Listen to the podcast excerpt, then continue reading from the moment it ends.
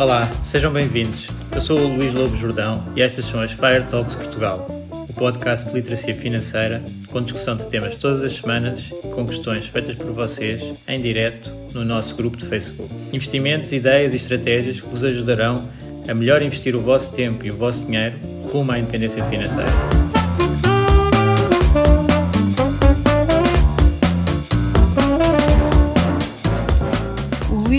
Jordão trabalha nos mercados financeiros há mais de 20 anos. É um analista financeiro certificado pelo CFA Institute, criou o maior fundo português de ações e é atualmente responsável pelos produtos Stoic na SGF. Todas as opiniões expressas pelo Luís e eventuais convidados são exclusivamente suas e não refletem a opinião da SGF ou do CFA Institute. São ideias à data de gravação e estão sujeitas a alterações. Todos os investimentos envolvem riscos. Este podcast tem um intuito meramente informativo e não deve ser tomado como base para decisões de investimento.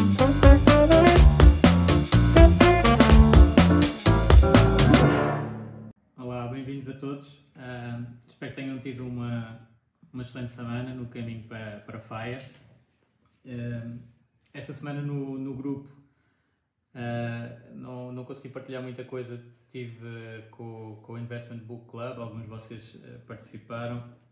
espero que tenham gostado. Nós falámos sobre o livro Money Master the Game do Tony Robbins e convido-vos a a irem até à, à página do YouTube do CFA uh, eh, Instituto Portugal, CFA Society Portugal, uh, onde está lá publicado este evento.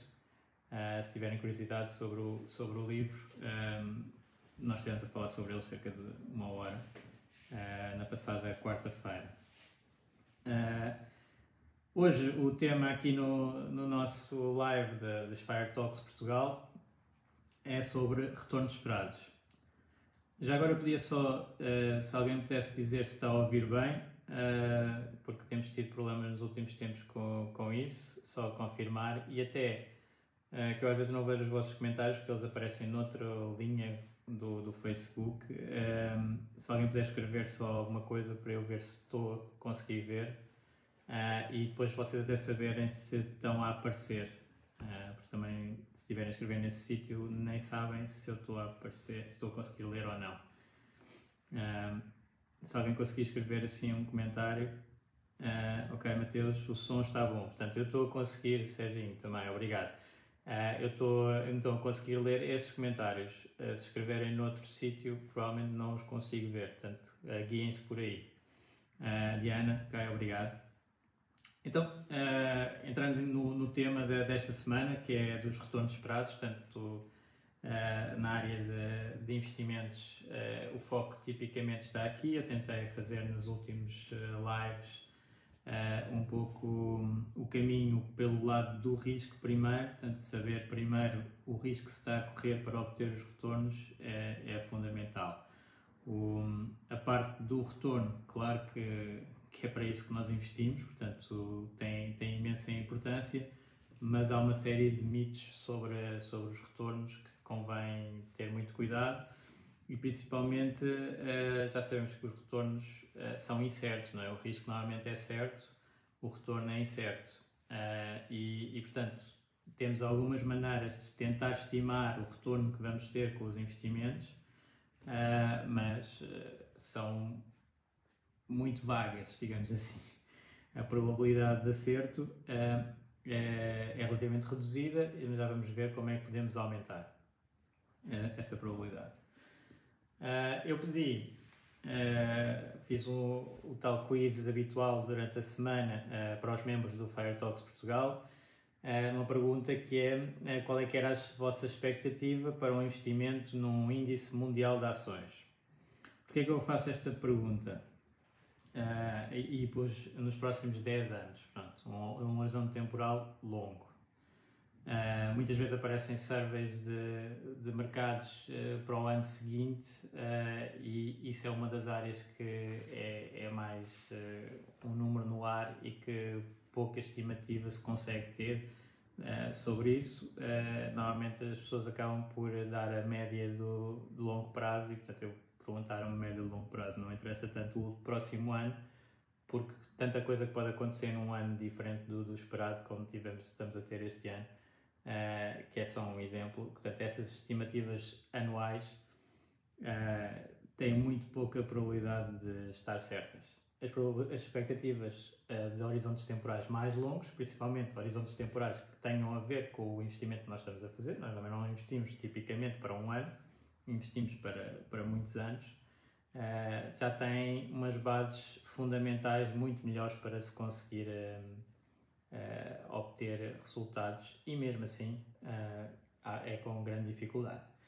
Mas então, para os próximos 10 anos, a maioria de, de, dos, dos, membros do, do Firestock Portugal considera que o retorno das ações num índice mundial diversificado vai ser entre 5% a 7% ao ano.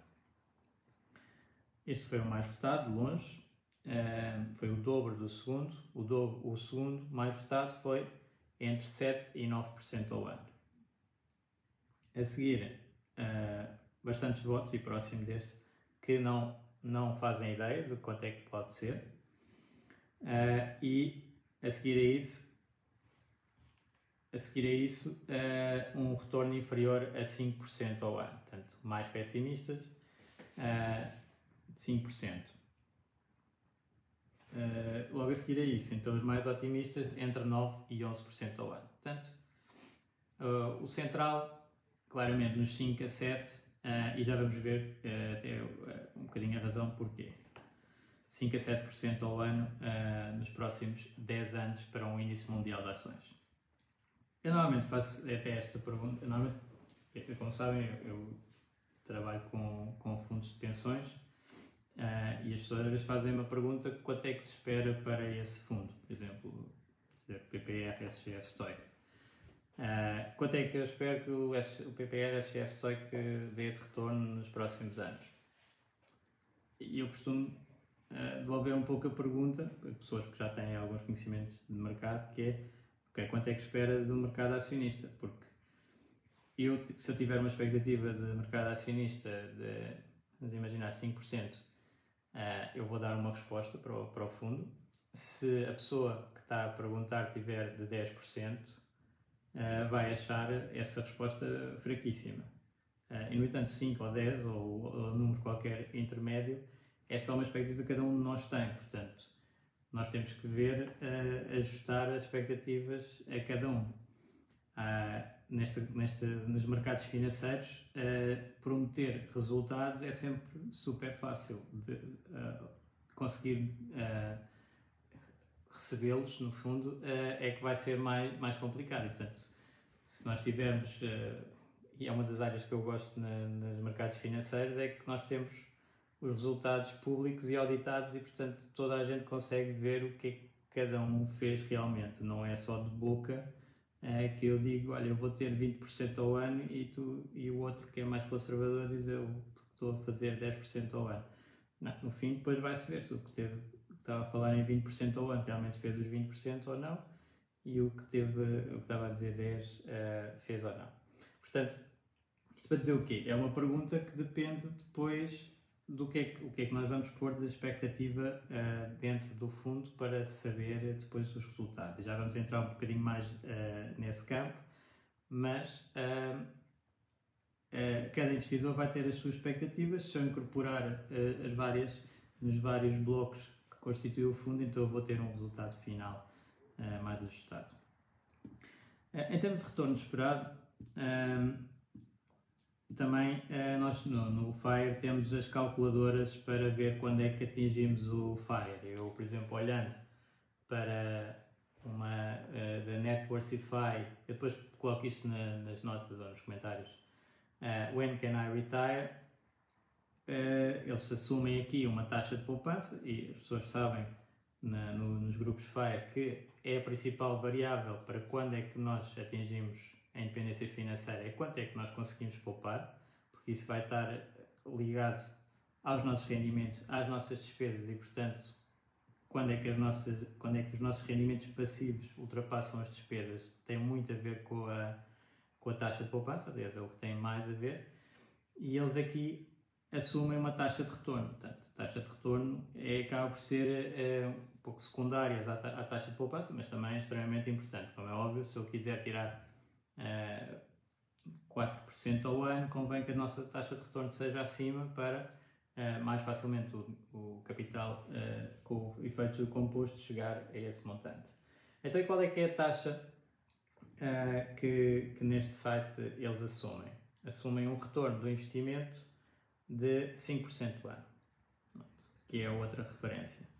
5% ano e depois faz os cálculos quanto é que eu consigo retirar até o default, portanto está aqui a ver os números de default, eles põem 60% de taxa de poupança, 5% de retorno de investimento, 4% de retirada e isso dá que eu, uh, neste caso, para este exemplo, com uma taxa de poupança de 60%, eu posso me reformar uh, ou FIRE, Financial Independent, em um, ehm, 12,4 anos. Este é o default. Então, temos aqui outra referência, os 5% de, de taxa de rendimento anual do, do nosso capital. Depois eu também me lembrei, juntando aqui mais um, um ponto, também me lembrei de falar uh, deste tema dos retornos esperados por causa de comentários também noutros grupos, e já tem acontecido no passado também no, até no nosso, um, ehm, de Forex e de rendimentos também que eu às vezes vejo pessoas a falar de rendimentos em pouco tempo.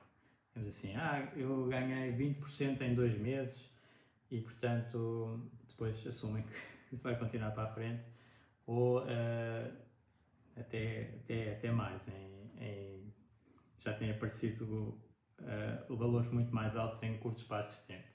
Normalmente, quando me vêm dizer isso, eu percebo logo que essa pessoa não tem experiência nenhuma de investimentos, porque o que é difícil é manter rendimentos aceitáveis durante prazos longos. Rendimentos extraordinários durante prazos curtos é facílimo, quer dizer, não, é quase como o jogo. Eu, não vou, eu vou ao casino, jogo preto ou vermelho e ganhei ali 100% em 10 minutos. Não vou chegar e dizer eu agora vou ganhar uh, por dia este, este montante, só que fiz uma aposta uma vez e, e ganhei. Portanto, nos, nos mercados financeiros, quem faz muita especulação também é um bocadinho este comportamento. Uh, sei lá, o mercado caiu fortemente em março, fiz uma compra de um, de um ETF ou de um REIT ou uma coisa qualquer e valorizou uh, 20, 30, 40% desde, desde os mínimos. Uh, e agora sou muito bom a investir porque eu consigo 40% em, em dois meses. Não, aquilo é, é um bocadinho de jogo. Uh, a menos que a pessoa esteja à espera de todos os anos ter uma queda de 30% do mercado e saber exatamente entrar na altura certa, aquilo foi um acaso, pronto. Um, uh, nós também conseguimos ganhar essa parte, mas depois temos que ter o longo prazo não é? em mente. E, portanto, esse, esses rendimentos contam muito pouco num caminho assim para a independência financeira uh, e estar a publicitá-los, digamos assim, uh, não, faz, não faz muito sentido. E depois é os outros rendimentos esperados de, dos Forex e essas, eh, esse tipo de, nem, nem, nem é muito bom considerar investimentos, porque normalmente não são investimentos, são, são só especulação e normalmente uh, são rendimentos que as pessoas estão a vender como se tivessem rendimentos, mas o rendimento que têm é de vender cursos e de vender uh, affiliates para corretoras. Basicamente é isto. Claro que há pessoas nessa área que ganham imenso dinheiro, imenso dinheiro mas é à conta das outras pessoas a quem eles estão a dar os conselhos e a tentar ensinar que uh, estão a pagar isso. É um, é um bocadinho como o casino também. Portanto, o casino, claro que ganha imenso dinheiro. Uh, mesmo nos bancos, por exemplo, os bancos comerciais, os bancos de investimento que têm a parte de trading, a parte trading ganha imenso dinheiro, mas é um trading diferente do que a pessoa está a pensar. A pessoa está a pensar, ou o que é vendido, é entra aqui e sai ali porque a linha fez isto e fez aquilo e o barra e, e portanto tu vais ganhar, não sei o que, olha como eu estou a ganhar. Só que a pessoa tá, vai estar a fazer isso e o outro lado vai estar a ganhar no spread entre, entre as coisas e portanto sem risco nenhum, só pela atividade. Se eu, por exemplo, tiver uh, câmbios de Forex, o banco, uh, e eu sou cliente do banco, eu vou comprar dólares e o banco cobra-me 1%, e depois alguém que está a vender dólares, o banco cobra 1%, o banco, sem risco nenhum, está a ganhar 2%. Isto não quer dizer que ele acerte no euro-dólar. É só mesmo da transação. Portanto, há estes dois tipos de trading e as pessoas fazem imensa confusão eh, do trading. Há o trading que é um intermediário está a ganhar uma margem em cada transação e isso, obviamente, que acontece e há, há muito sucesso e tem a ver com volume. E como é que eles fazem para criar volume? Fingem um bocadinho, pronto, uns mais que outros, que uh, é possível eu, individualmente, com um gráfico à frente, estar a ganhar dinheiro no, no euro-dólar. E aí estou sempre a transacionar e eles estão sempre a ganhar a margem. Pronto. Isto são áreas que esses rendimentos uh, são negativos, os rendimentos esperados, não é? que era o tema deste dia. Eu agora desviar um bocadinho. Os rendimentos esperados são negativos nesses, nessa, nessa atividade. Então, quando eu jogo no Euro Milhões, o meu rendimento esperado é menos 50% em agregado. Toda a gente junta, coloca um capital que alguém vai ganhar e que vai ser só 50% do capital que foi posto. O resto é lucro da entidade que vende esses jogos. Uh, cá em Portugal, são Santas Casas que exatamente não convém, mas existe até, não convém ser uma empresa uh, lucrativa. Portanto, ao menos que o dinheiro do, gerado pelo jogo seja aplicado uh, numa, em, em redução de, de pobreza e, e uma certa série áreas que, que, podem ter um impacto mais positivo, ou seja, menos negativo, porque o jogo acaba a ser sempre negativo. O retorno esperado é negativo e normalmente são as pessoas mais pobres até que jogam mais. Pronto. Portanto, o rendimento esperado aí é negativo. No casinho, quando eu vou, o rendimento é negativo. O rendimento esperado é negativo. Nos Forex é hiper negativo, só é positivo para quem está a vender. Já agora, às vezes depois a pessoa recebe montes de mensagens, uh, pessoal uh, mais irritado com isto porque quer vender os cursos. Pronto. E eu digo, uh, mostrem-me os resultados e ponham os resultados auditados, que é o problema aqui. Os resultados não auditados, eu posso dizer qualquer coisa. E efetivamente é um custo que os fundos, por exemplo, têm que é de ser auditados. Ser auditados, os resultados têm uma probabilidade muito grande de serem reais. Os resultados não auditados têm uma probabilidade muito grande de não serem reais. Pronto. E porquê é que não existe um fundo de Forex? Podiam fazer um fundo de Forex, já se o Forex dá 20% ao mês, ou não sei quais é são as taxas que são assumidas, então epá, é fazer um fundo e, e toda a gente depois ganha disso. Porque é que é esta história dos cursos e que ninguém sabe os retornos e etc. Portanto, se quiser fazer um fundo, eu posso tentar ajudar a fazer um fundo de Forex que depois tenha os resultados auditados uh, e, e, que as pessoas possam investir e então ficar todas milionárias com isso. Uh, então, como é que realmente se faz os retornos esperados na, na área institucional eh, na área mais profissional de, de mercados, por exemplo, as fundações, os fundos de pensões, como é que, como é que isto é feito para terem uma noção de um, quais é são as métricas que, que, se pode olhar para, para estimar resultados para o futuro. Um, primeiro, temos o curto prazo e o longo prazo. No curto prazo, eu uh, sei que é feito também, há bastantes tentativas de avaliar isso. Eu não acredito minimamente nas estimativas de curto prazo para, para retornos. Uh, são altamente falíveis e probabilidade de acerto pronto, é, é reduzidíssima. Longo prazo já é outra conversa. Então vamos focar no longo prazo. No longo prazo, uh, e pelas classes de ativos que nós já temos falado aqui, vamos começar pelas obrigações. As obrigações têm uma taxa que estão a pagar e que é calculada até à sua maturidade. Normalmente é yield to maturity. Taxa de juro que está implícita no preço da obrigação até à maturidade.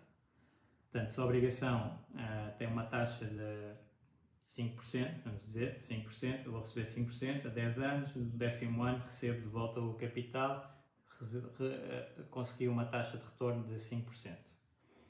Se as taxas do mercado uh, variam e, por exemplo, uh, caem, passam de 5% para zero, como, como tem acontecido nos últimos anos, então a minha obrigação valoriza tanto que a taxa a partir de agora de retorno para a frente vai ser zero até aos 10 anos. Portanto, uh, eu ganho logo uma grande valorização com essa descida de taxas de juros. Portanto, estão inversamente relacionados. O, que é que, o que é que acontece então? Vamos imaginar esse cenário, que até é o que tem estado a acontecer. Uh, as taxas de juros vêm de 5% para zero, valorizam imenso, valorizam de tal modo que para a frente o retorno já vai ser zero. Portanto, anteciparam tudo o que iam pagar a 10 anos, anteciparam, por exemplo, num ano. Vamos imaginar isso. então, agora, para a frente, como eu estou hoje, e a taxa de juro implícita na, na obrigação é zero, a meu retorno esperado dessa obrigação para a frente é zero.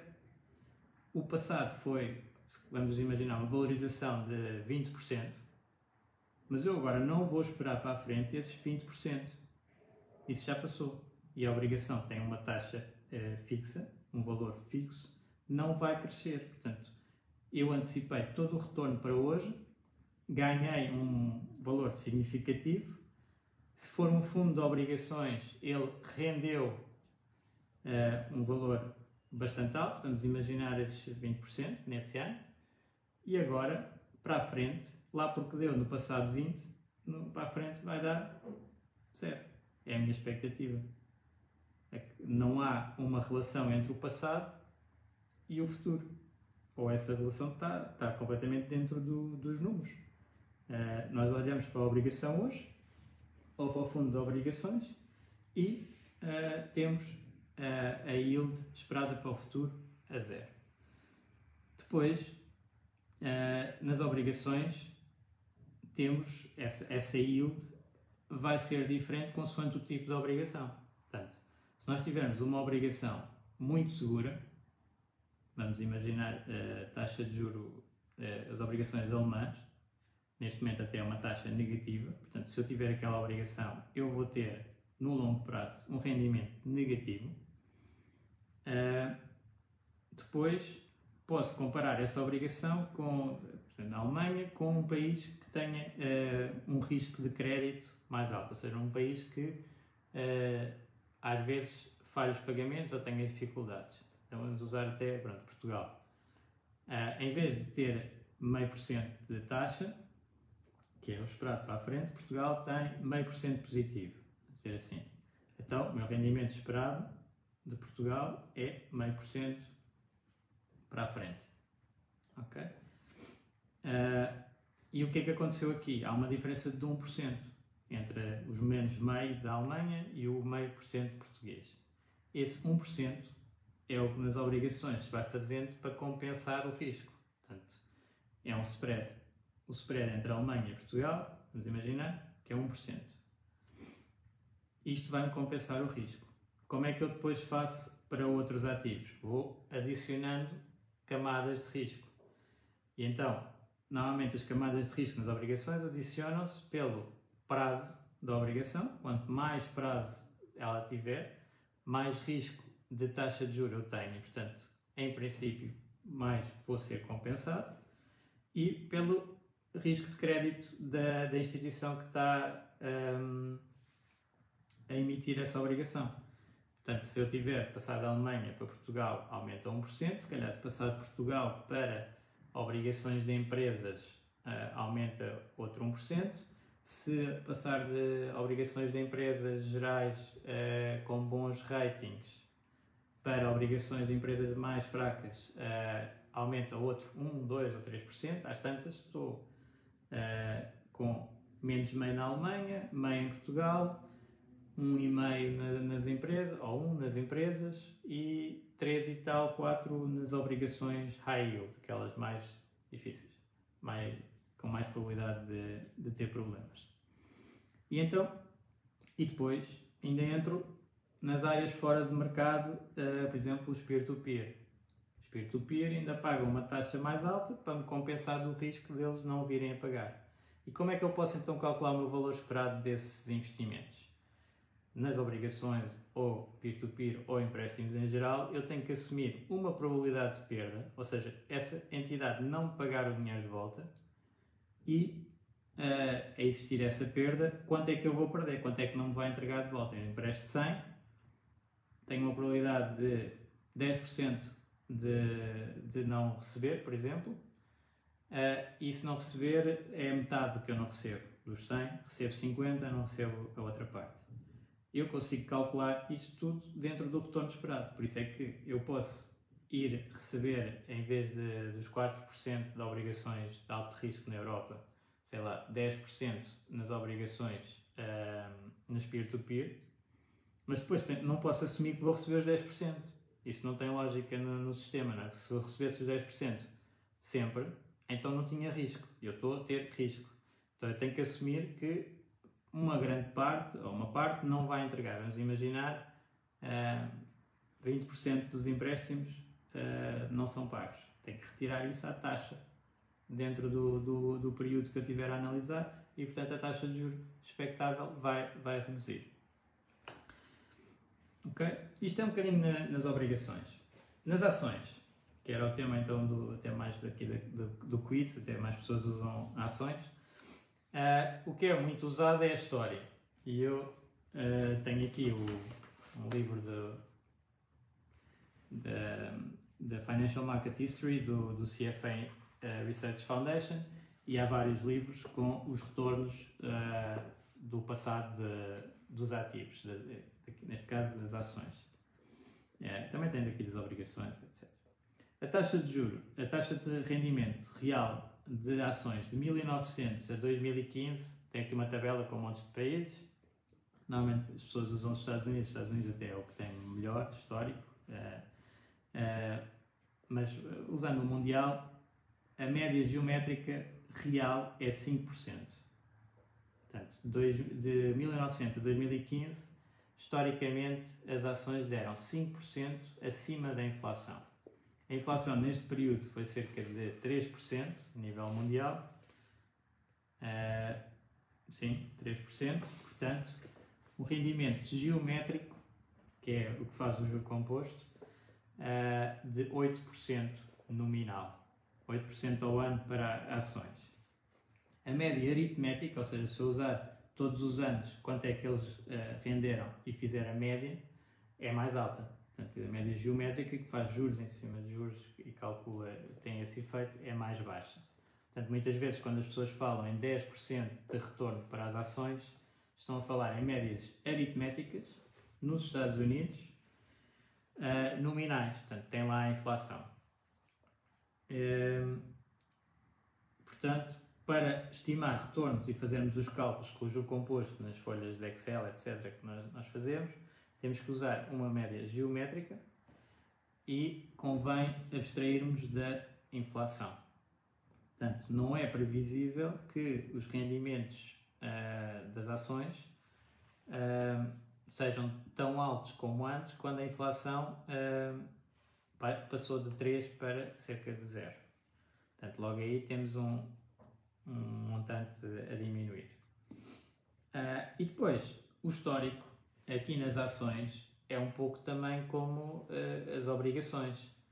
Se eu tiver a olhar para uh, os resultados passados e tiver resultados muito altos, o preço em princípio está a aumentar e o que eu vou ter para a frente é uma reversão para a média e vou ter resultados mais baixos para ir para a tendência da, da média de longo prazo. Portanto, em vez de dizer, às vezes uh, fazem esse comentário que é o fundo tal está a render uh, 8%, por exemplo, uh, temos que ter muita atenção e dizer, nesta área de risco principalmente, o fundo tal rendeu 8%. Para a frente, não sabemos.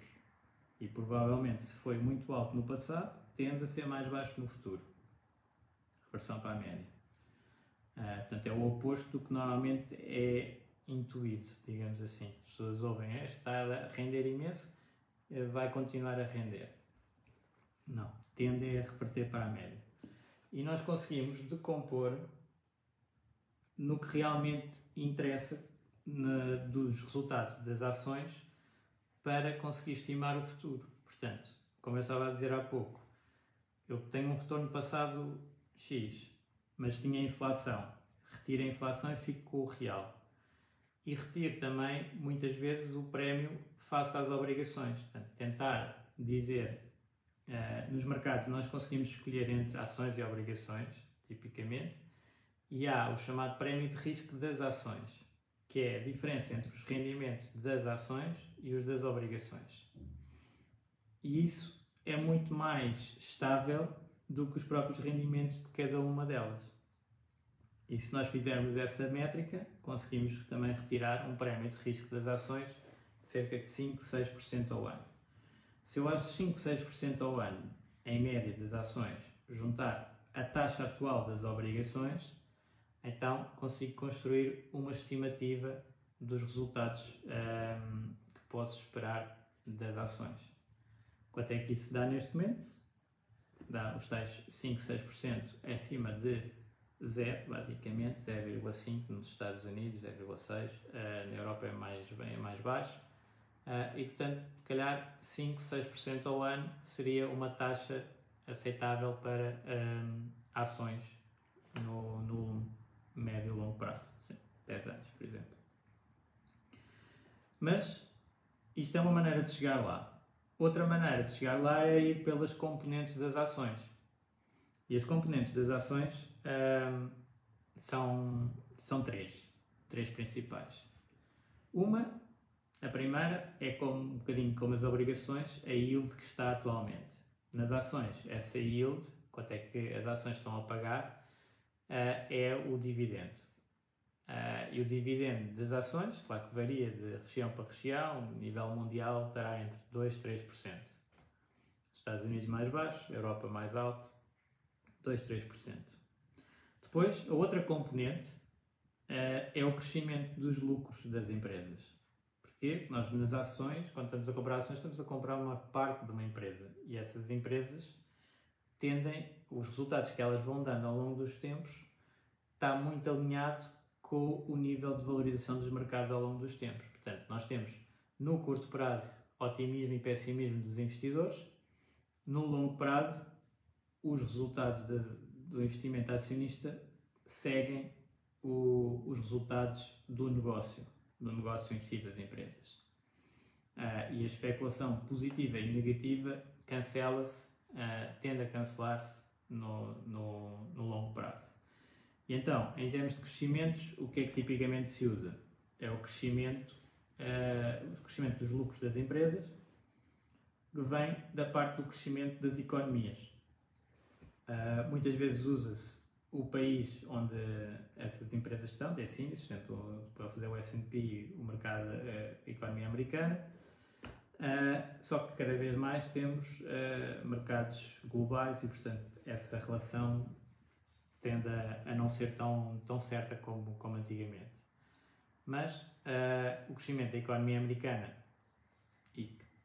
acaba por ser, uh, neste caso, até um pouco abaixo da economia mundial, uh, é de 4,5% nominal, portanto, entre crescimento económico e inflação. Sendo que cerca de 2% desse crescimento é inflação, portanto, 2, 2,5% de crescimento, 2% de inflação. Normalmente os mercados uh, assumem-se este crescimento de, de lucros de 4,5% ao ano. Se eu juntar então os dividendos com os 4,5% ao ano, tinha os 2, 3 com os 4, 4, 5 e fiquei em, em 6, 7% ao ano. 6, 7, 8. Um, e depois temos a parte do, uh, do rendimento mais especulativo, que é quanto é que eu pago pelos lucros das empresas, de valorização.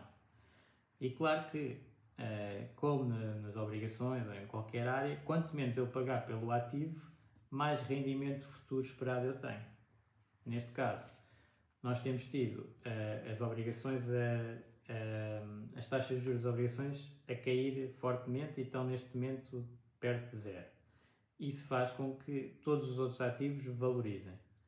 Uh, porque os, os cash flows, os lucros, etc., de, desses ativos, das ações, das empresas, do imobiliário, descontados para hoje, valem muito mais. E, portanto, os preços tendem a subir. Uh, e esse, essa valorização dos lucros do, do mercado, que normalmente é vista pelo price earnings, por exemplo, preço sobre lucros do mercado, está em níveis bastante altos. Já existiram no passado alturas com uh, múltiplos mais altos, como por exemplo no ano 2000, na bolha tecnológica do ano 2000, ou uh, mesmo antes da Grande Depressão de 29, em que os múltiplos eram mais altos que os atuais, mas os atuais são bastante altos. A grande diferença face a essa altura é que as obrigações não estavam no nível atual. E quando, como eu estava a dizer antes, as obrigações uh, estão a pagar taxas de juros muito baixas, isso faz aumentar os outros, os outros valores, portanto é normal ter um múltiplo mais alto. Mas esse múltiplo, ao longo do século passado, do último século de, de, histórico, em que eu conseguia cal, cal, calcular então quanto é que recebi de dividendos das empresas, quanto é que recebi de crescimento dos, dos resultados e quanto é que passei a pagar mais de múltiplo, representa só 0,5%. Eu ganhei 3, 4% de dividendos, 4, 5% de de crescimento dos lucros e 0,5% apenas desse múltiplo. Portanto, é um, um múltiplo, a variação do múltiplo é muito importante também no curto prazo, no longo prazo é relativamente menos importante, mas temos que ter a noção que ela está bastante alta. Portanto, o que é que nós podemos esperar para a frente? Ou ficamos iguais, que é se mantivermos um nível de taxas de juros muito baixo e um ambiente relativamente positivo para o investimento acionista, o múltiplo tenderá a manter-se nestes níveis altos. Se tivermos uma reversão, então tenderá a cair. Portanto, temos que incorporar isso uh, nesta, nesta estimativa. Então, neste momento, estimativa yield 2, uh, crescimento uh, 4 a 5 e 0 ou negativo do, da valorização do múltiplo dá uh, 6 a 7% ao ano de, de crescimento das ações.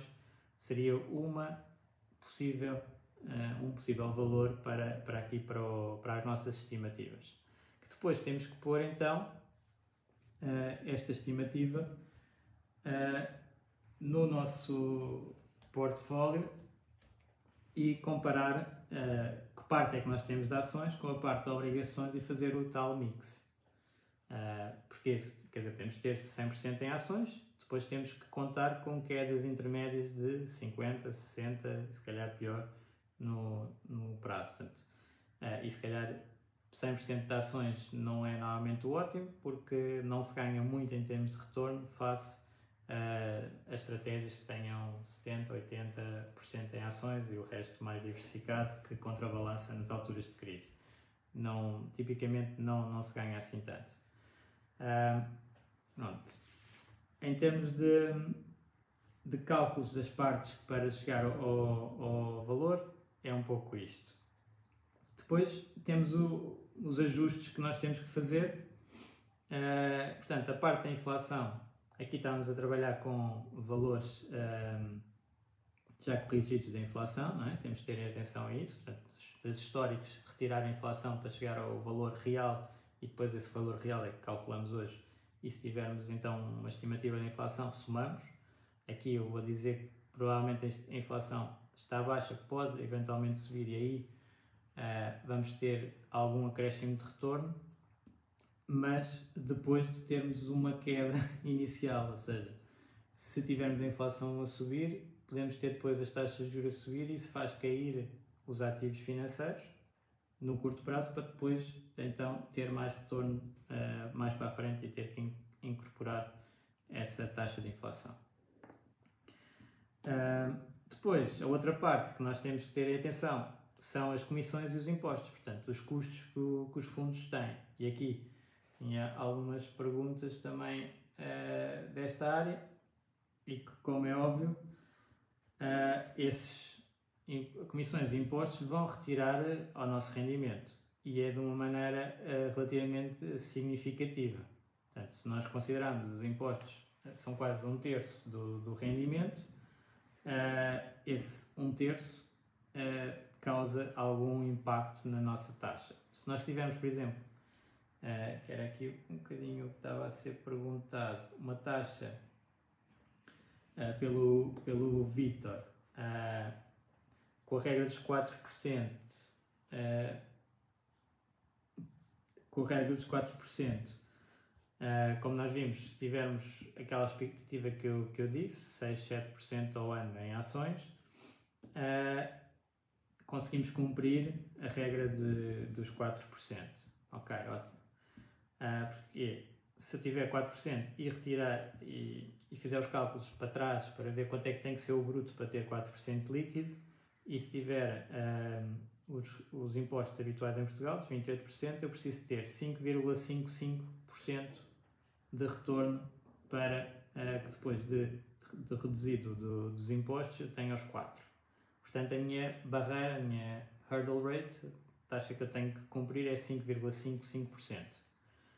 Se eu tiver um instrumento financeiro com menos impostos, como por exemplo os PPRs ou os uh, seguros uh, Unit Link, uh, vou fazer o cálculo aqui com os PPRs, que é o que é o mais baixo, se tiver 8% de imposto, então eu já só tenho que ter 4,35 4,35 para depois de tirar de imposto receber os 4%. Portanto, muito mais fácil de atingir uh, essa taxa. E isto é que é o grande benefício de, de ter os produtos que sejam otimizados fiscalmente. Portanto, a diferença é 1,2%. Uh, eh, e claro que depois temos a parte de, de comissões. Né? Portanto, esses produtos têm comissões.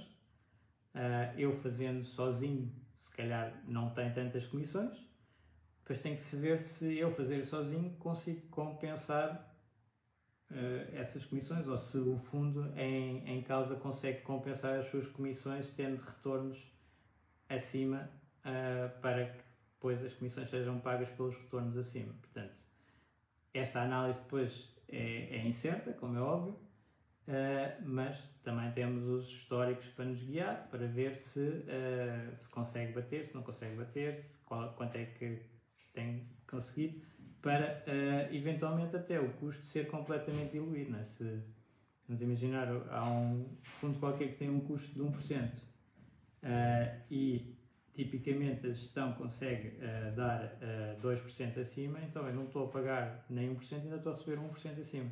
Portanto, ainda estou a ter o benefício fiscal à saída. Portanto, isto é que é o racional de, de investir desta maneira.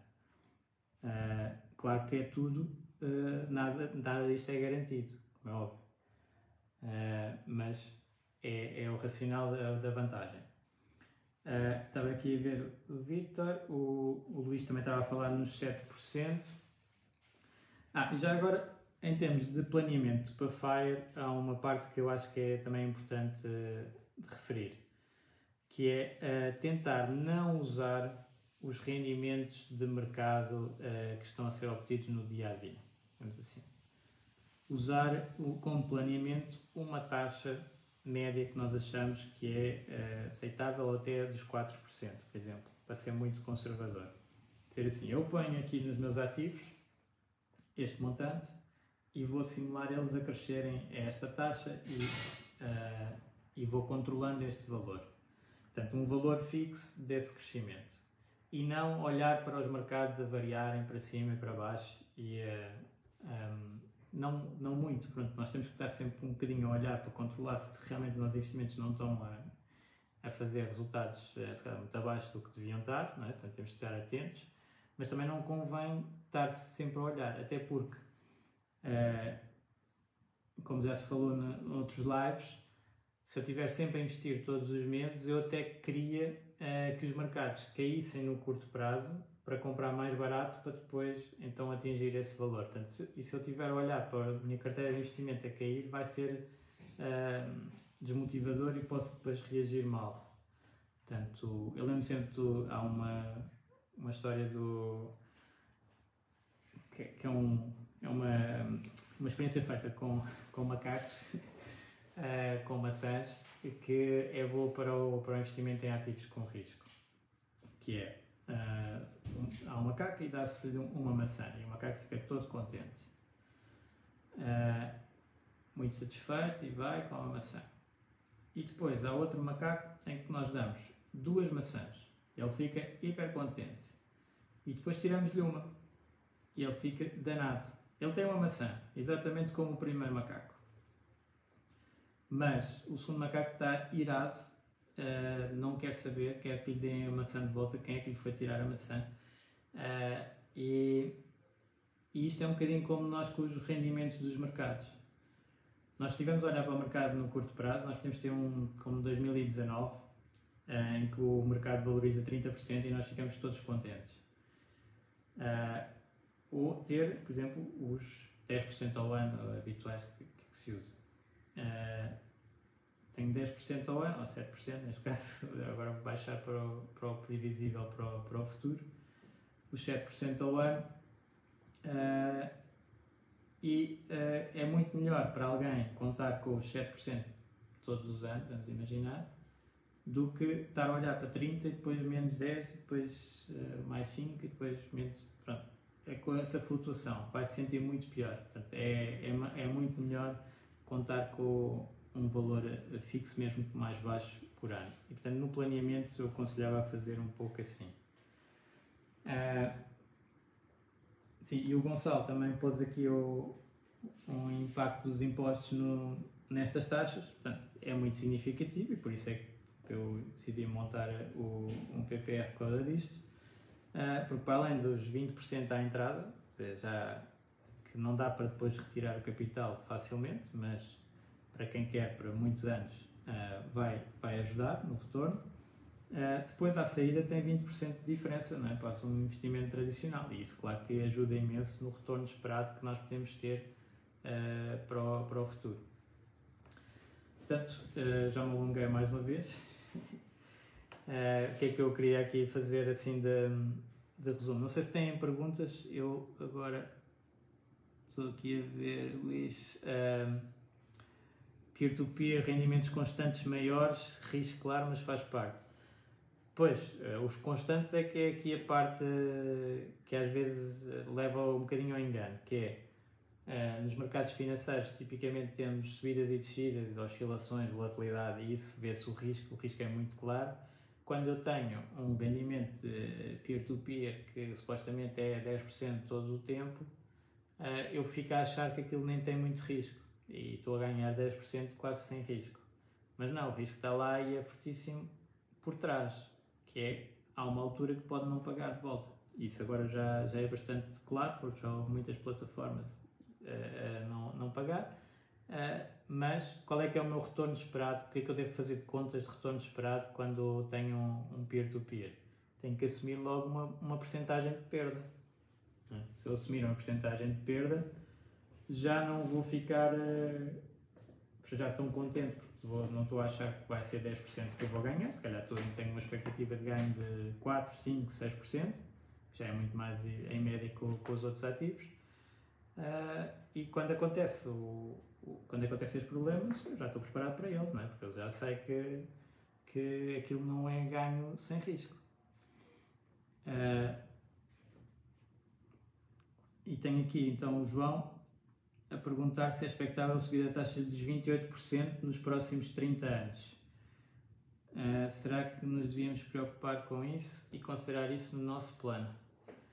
Uh, sim, uh, é, há alguns riscos que isso aconteça, nós não conseguimos nunca, como é óbvio, com os impostos, saber o que é que vai acontecer, mas há algumas conversas, até o ano passado teve mais, mais forte, de uh, eu passar a ser obrigado a englobar os rendimentos de capitais. Portanto, neste momento, os rendimentos de capitais são a uma taxa uh, fixa uh, que eu posso pagar só, digamos assim, que já é bastante alto, dos 28%. Uh, se eu tiver que incorporar no meu IRS, juntamente com os outros rendimentos das outras categorias, por exemplo, trabalho dependente ou independente ou perdiais, uh, se tiver que englobar tudo, é possível que a minha taxa seja bastante mais alta. Isto acontece, por exemplo, com, nos, nos americanos. Se vocês lerem livros americanos, eles focam-se muito na taxa de, de curto prazo e de longo prazo. Se for menos que um ano, eles têm que incorporar no IRS deles e pagam a taxa marginal. E essa pode ser, no caso dos Estados Unidos, 35, se calhar eh, chega aos 40. Caso for em Portugal, ainda é muito mais. Uh, mas se for fora de um ano, então tem a taxa fixa, julgo que é de 20 lá. Um, nós temos então os 28 fixos. Se englobarmos, é provável que a taxa seja mais alta. Depende, depende do escalão que a pessoa tiver, mas uh, deve haver sempre esta consideração. Claro que, juntamente com, com isto, existe também uh, os produtos financeiros que tipicamente protegem da, dos impostos. E aqui o risco é retirar-lhes de alguma maneira essa proteção.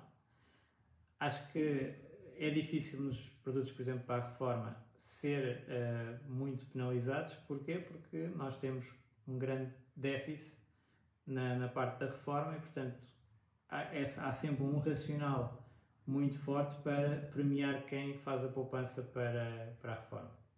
E, portanto, os produtos que tenham essas características até têm uma lei à parte e, portanto, mesmo que, por exemplo, se decida tem que se englobar todos os rendimentos de capital em Portugal. Os PPRs não vão estar incluídos nisso porque tem uma lei à parte, a não ser que seja alterada a lei a dizer esses também vão passar a ser englobados. Uh, mas é mais difícil, é mais uma camada de proteção. Uh, mas também, o, aqui a pergunta do João, um bocado preocupar com isso, considerando o plano, dentro de uma certa medida, não, é? não, vamos ficar uh, presos uh, é esta questão no nosso planeamento, não é? não é uma coisa que nós conseguimos controlar muito bem e, portanto, vamos ter que estar sujeitos a, ao que acontecer e também, dentro do FIRE, nós sabemos também temos mobilidade geográfica, ok?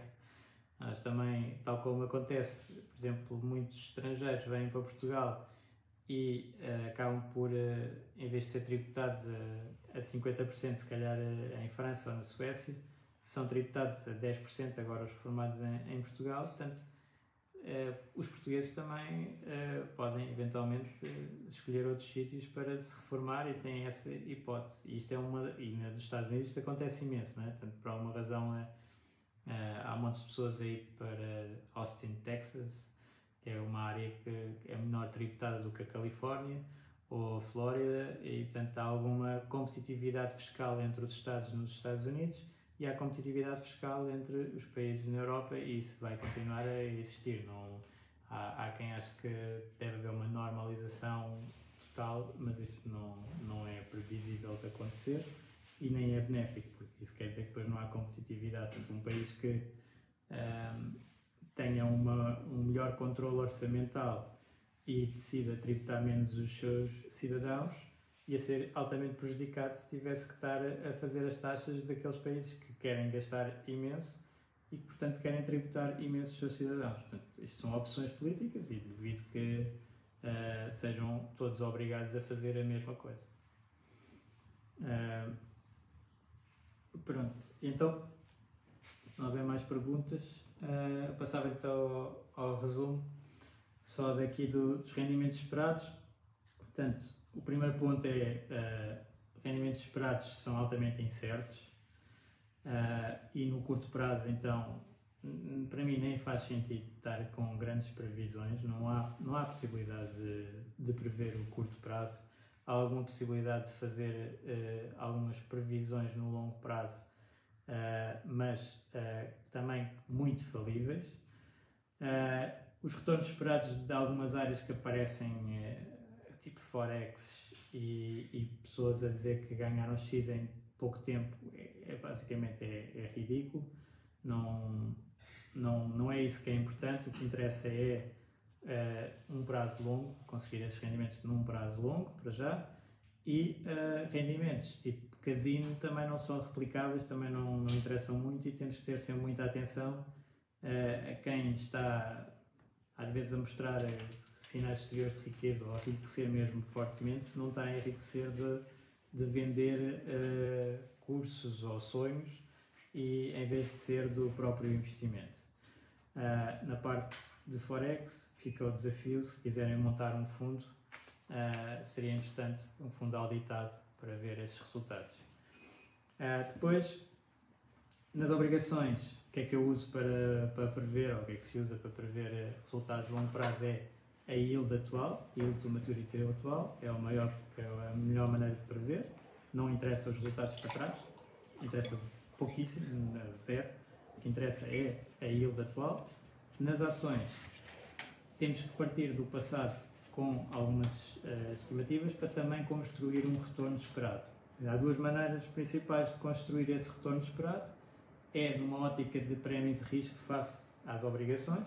Eu vou calcular qual é que foi o prémio de risco histórico das ações contra obrigações. Pego nesse valor e adiciono às obrigações atuais, à taxa atual, e tenho um retorno esperado para as ações, se mantiver as médias históricas. A outra maneira é somar os vários componentes do rendimento das ações. As ações são empresas que estão lá por trás e como é que as empresas uh, e o que é que eu estou a receber? É os lucros das empresas. Portanto, tenho que estimar quanto é que os lucros vão crescer, normalmente está muito relacionado com o crescimento da economia. Some o dividendo, que é equivalente às obrigações na yield, o dividendo uh, das ações, e depois há um, há um final que é um, o, o, múltiplo que eu pago pelas ações, que tem muito a ver então com o otimismo e pessimismo dos investidores e com o nível de taxas de juros na, na economia, que é o tal nível que neste momento está uh, bastante alto. Esse aí, então, como está bastante alto, eu não posso prever que vá continuar a subir, como tem sido nos últimos tempos, ou fica a zero ou uh, corrige um pouco. Se eu juntar estas métricas então nas ações, vai-me dar um valor muito próximo daquele que foi mais votado pelo, pelo grupo Fire Talks Portugal, uh, dos, uh, dos 5 a 7%.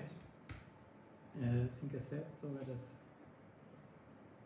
5 a 7%, exatamente, com uma yield de, de dividendo de 2%, um crescimento de, de 4%, já é bastante bom, uh, e 4, 5, e depois ou fica a zeros ou retiro uh, um bocadinho de, do, do múltiplo estar muito alto, então dá esses 5, 6, 7% ao ano para, para as ações. É uma estimativa bastante uh, realista do, do que é que se pode esperar para a frente. Depois tem que fazer um mix disto com a expectativa das obrigações para um fundo com multiativos.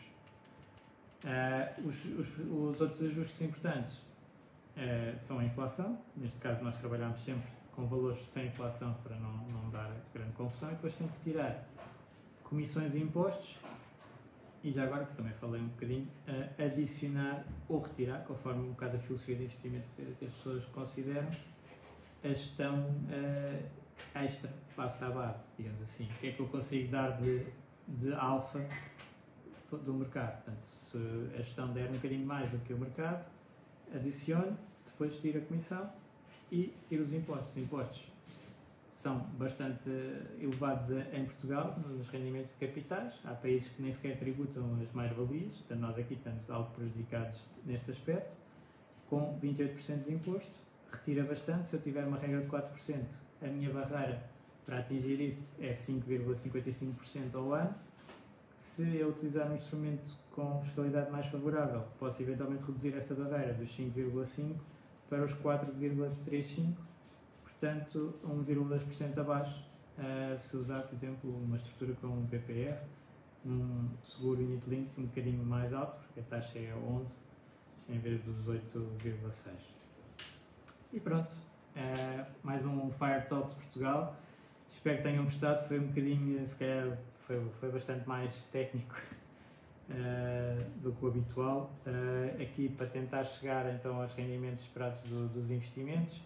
Já sabem, até com conclusão, eu gostava de deixar que é, o principal e o que está no controle de toda a gente é a sua taxa de poupança e isso vai ser uma métrica muito mais importante para atingir o FIRE do que propriamente os resultados dos investimentos embora claro que sejam importantes, e é uma área que eu me dedico, por isso podia até valorizar mais, ou dizer mais, mas realmente uh, uh, ganhar mais e conseguir poupar mais, gastando menos, taxa de poupança é a métrica que realmente tem mais impacto no caminho para FIRE.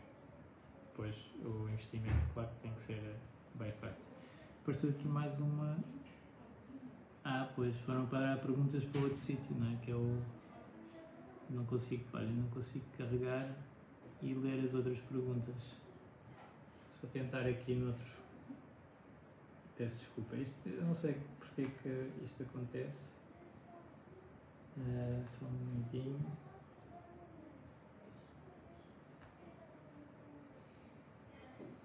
Aqui também não estou a ver. Uh,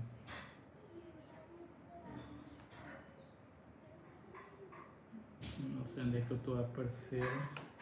Às vezes o que acontece é eu depois desligo e aparecem umas perguntas todas.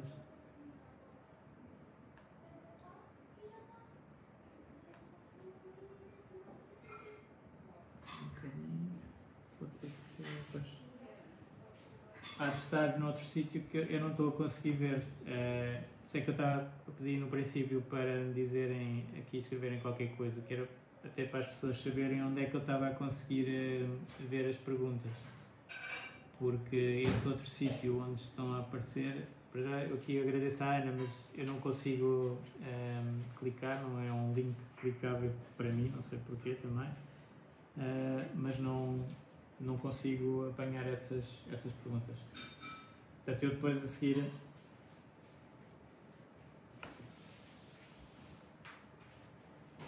Pois, mas é capaz de ser por ser, ser eu. Um, a Ana está a pôr-me aqui um, um novo link do grupo do Fire Talks, mas como sou eu a fazer o, o live, eu não consigo ver esses, essas perguntas, essa parte. Só se eu conseguisse entrar aqui com outro utilizador, não tenho.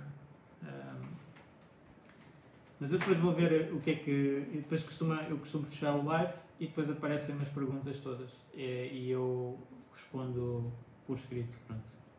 Então, uh, espero que tenham um excelente fim de semana, uma próxima semana ótima no, no caminho para, para FAE e, e, vamos falando então dentro do nosso grupo Fair Talks Portugal. Até à próxima.